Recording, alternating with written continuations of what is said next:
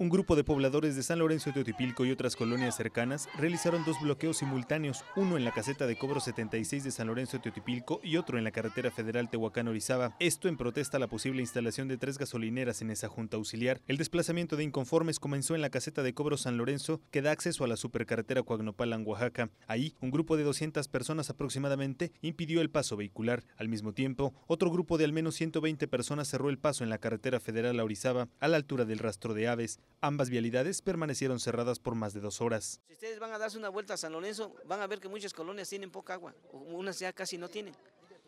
Ese es el temor de los compañeros de San Lorenzo y han solicitado a la autoridad que les ayude en ese tema y desafortunadamente fueron ignorados. Desafortunadamente no les dieron una respuesta convincente o favorable y tomaron la decisión de cerrar la caseta de San Lorenzo. A la toma de esa caseta, la, la comisión del ayuntamiento llegó y se comprometió que el día 8, que eran ocho días después, el día 8 íbamos a tener una reunión con la comisión del ayuntamiento, con la síndico municipal y X más personas para encontrarle una solución a este problema. Y acudimos.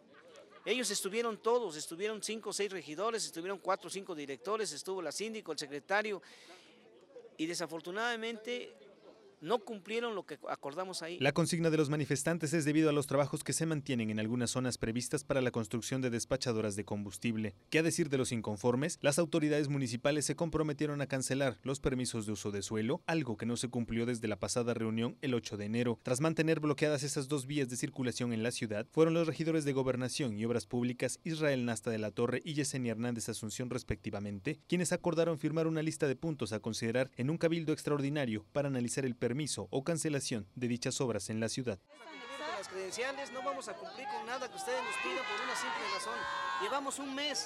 Nos piden cinco días, en un mes no creo que no hayan podido hacer lo que les demandamos aquí en ese mismo lugar hace un mes. Bueno, Cuando se les pide en un mes y ustedes no cumplen, lo primero que la gente piensa es que no nos toman en cuenta, que no hay seriedad, que no hay responsabilidad. La única responsabilidad que deben haber tenido ustedes es hacerlo de hoy cinco días en 20 días pasados.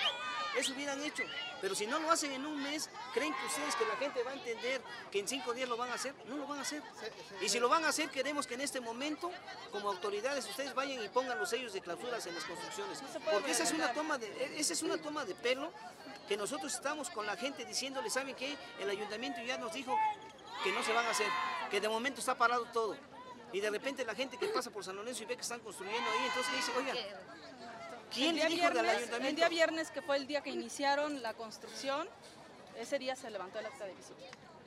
Son cinco días. El daño a los mantos acuíferos y la reducción al suministro de agua en esa parte de Tehuacán fue el principal motivo por que los manifestantes lanzaron consignas a la autoridad, tachándola incluso de corrupta e ineficiente. El tráfico de vialidades tomadas causó molestia y desesperación para quienes por allí circulaban. Imágenes de Shanit Cerqueda para Mega Noticias, Hugo de la Cruz Sánchez.